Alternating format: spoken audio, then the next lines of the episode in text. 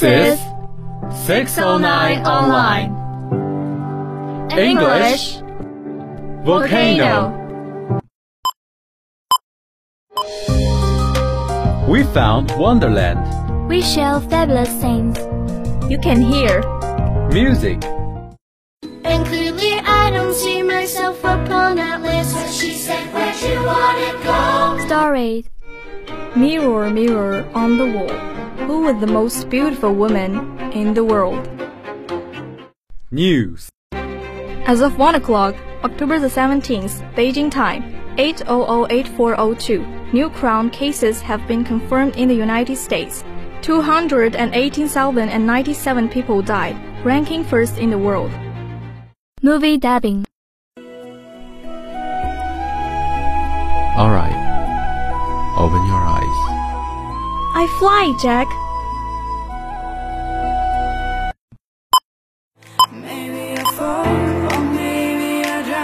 Let's get together and set fire. Our English volcano. Volcano eruptions.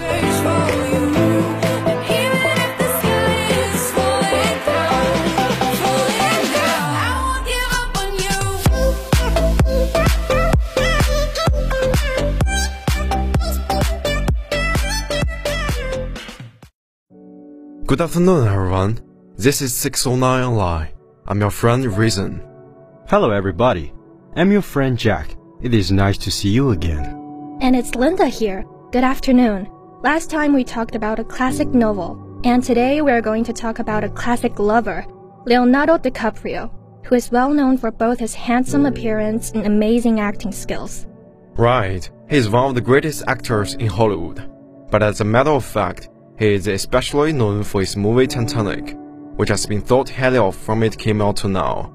Yes, I still remember the youth handsome boy in the movie. Even though Mr. DiCaprio has changed a lot both in his appearance and performance role.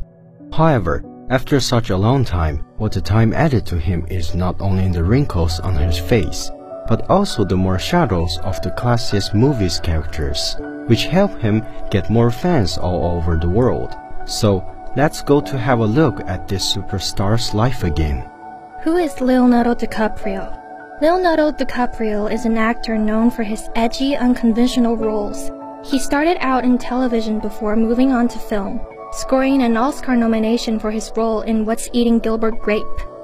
In 1997, DiCaprio starred in James Cameron's epic drama Titanic, which made him a star. The actor has also paired up with iconic director Martin Scorsese for several projects, including The Aviator and The Departed. His more recent films include Inception, Django Unchained, The Wolf of Wall Street, and The Revenant, winning his first Oscar for the latter. Early life. Born on November 11, 1974 in Los Angeles, California, Leonardo Wilhelm DiCaprio is the only child of Airman and George DiCaprio. His parents divorced when he was still a toddler. DiCaprio was mostly raised by his mother, a legal secretary born in Germany. Despite his parents' early divorce, DiCaprio remained close to his father, a comic book artist and distributor. With his parents' urging, DiCaprio explored his creative side, developing an early interest in acting. I loved joking around with my parents and creating different characters. I like doing my own little homemade skits, DiCaprio told backstage, but he didn't have much success in Hollywood until he reached his early teens. Growing pains. For years, DiCaprio had trouble landing an agent. One agent even recommended DiCaprio change his name to Lenny Williams to improve his appeal. However, by the early 1990s, the burgeoning actor began landing regular television work. His early credits included guest appearances on such programs as New Lassie and Roseanne. He also landed a role in the dramatic comedy Parenthood, but the show proved to be short-lived. DiCaprio reportedly met fellow actor Tobey Maguire while making the series, and the two have remained good friends ever since.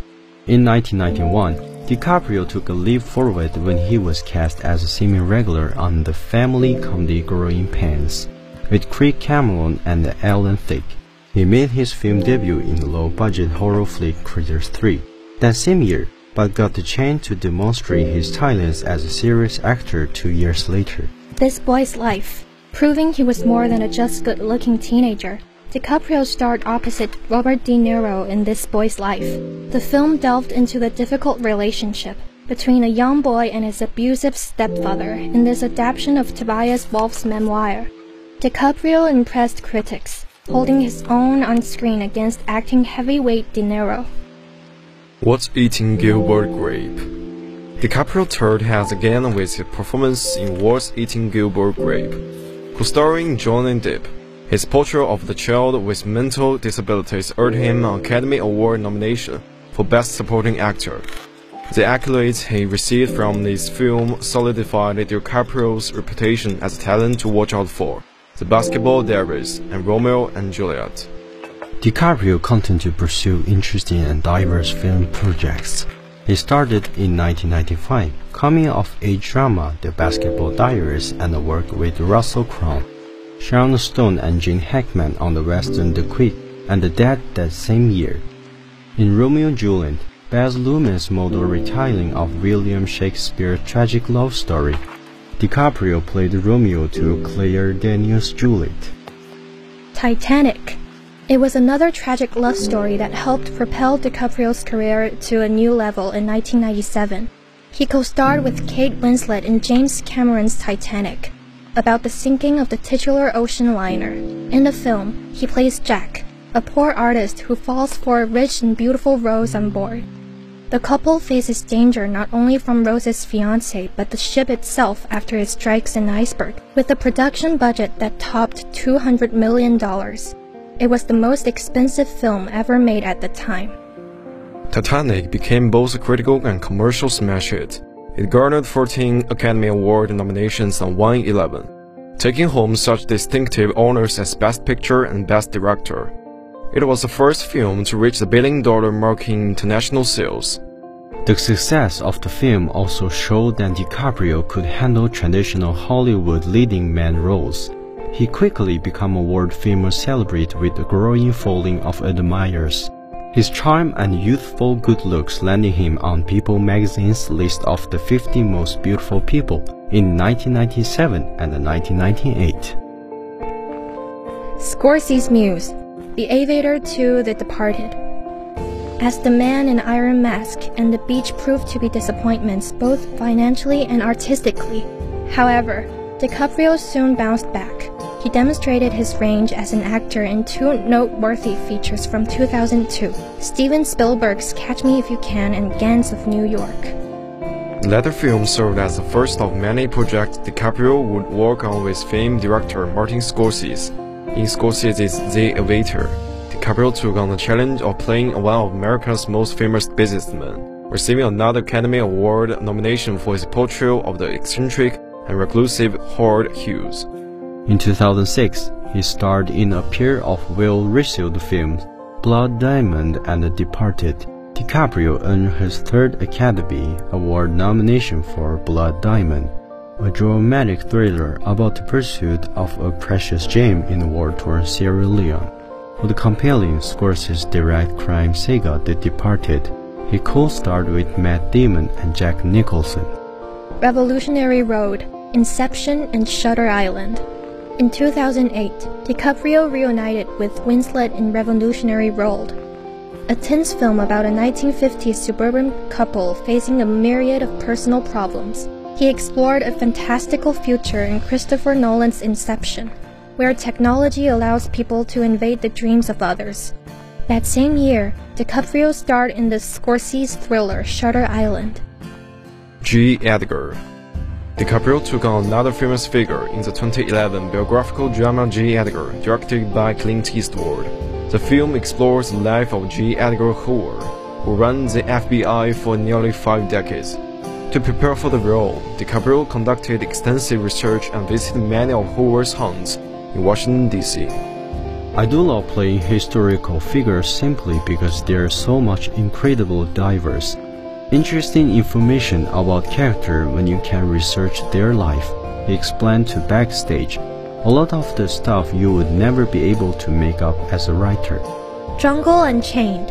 In 2012, DiCaprio appeared as an enslaved people owner in Quentin Tarantino's Western Django Unchained, co-starring Jamie Foxx, Kerry Washington, and Christoph Waltz. The following year, he reteamed with Luhrmann to play one of literature's most intriguing characters, starring as Jay Gatsby in the adaptation of the F. Scott Fitzgerald classic The Great Gatsby. The Wolf of Wall Street.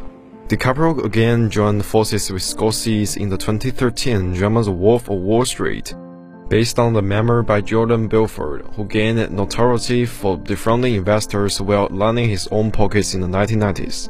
DiCaprio's portrayal of Belfort earned him a Golden Globe for Best Actor, along with Academy Award nominations for Best Actor and Best Picture.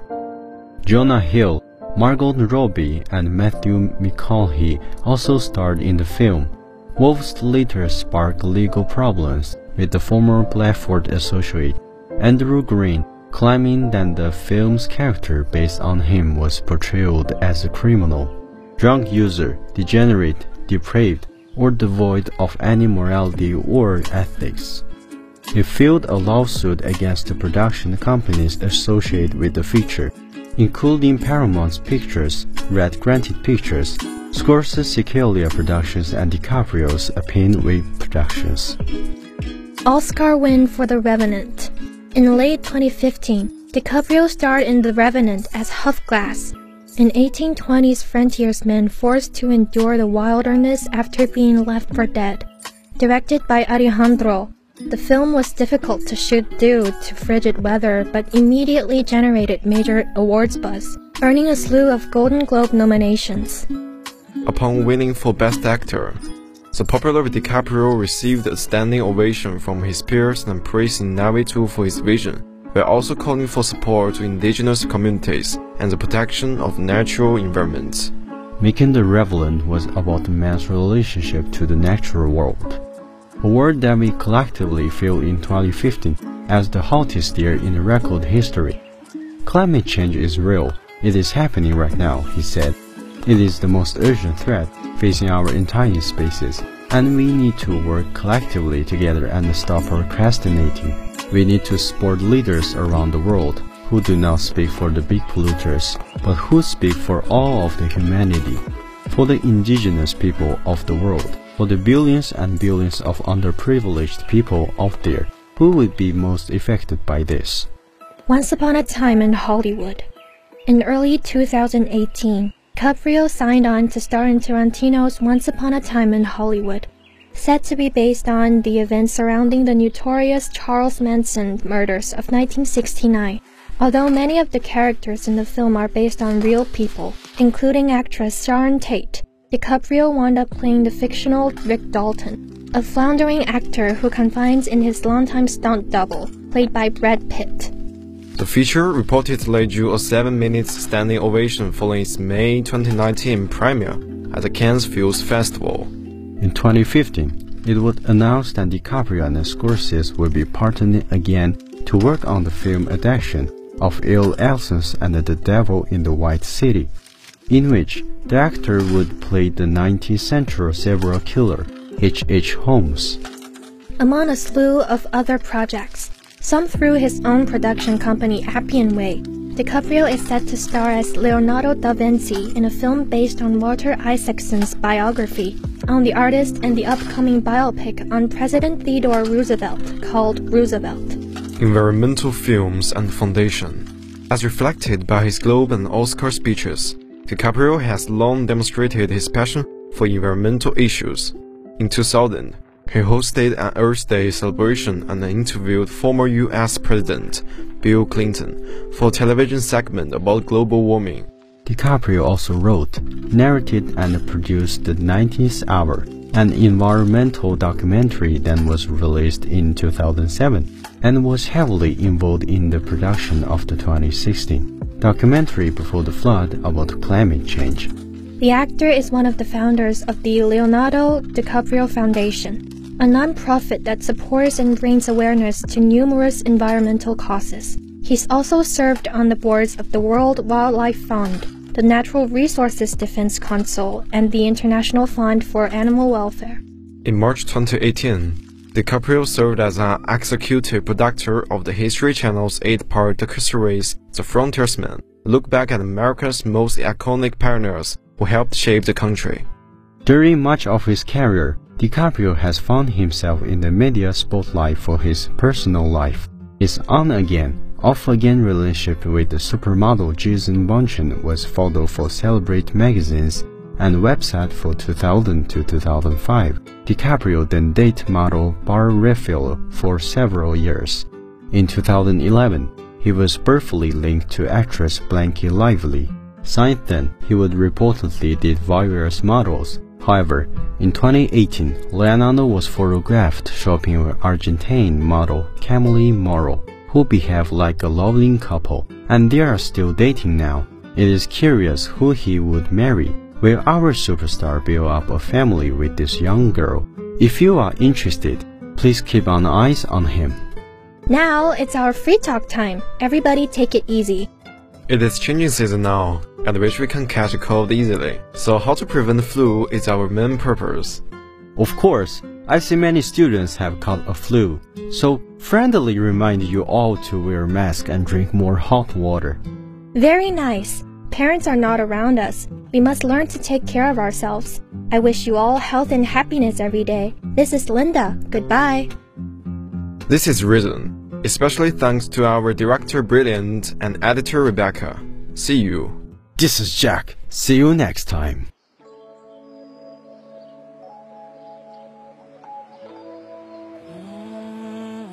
Dear Diana, I want to read something for you, darling. I really don't know how to express myself, but all I know is the way I see you. I can't expect a life without you. You are my today and all my tomorrows. Up to present, if you do exactly know what I mean, please come back. Yours, Jack. 有时候你会烦恼丧气，满脑想着放弃，让我无法放心，girl。总爱胡思乱想，说我有所隐藏，让你感到伤心，girl。明明那么了解彼此，却还一次一次产生误会，但无法放开一直紧扣的双手，抚平伤口，因为伤心，girl。或许是以前都拥有过，现在更珍惜；或许是以前都痛苦过，才不想分心。没有半点做作，没有半点虚伪，只要耐心体会，你我相互依偎，相互意会，感受心扉，感觉难能可贵的机。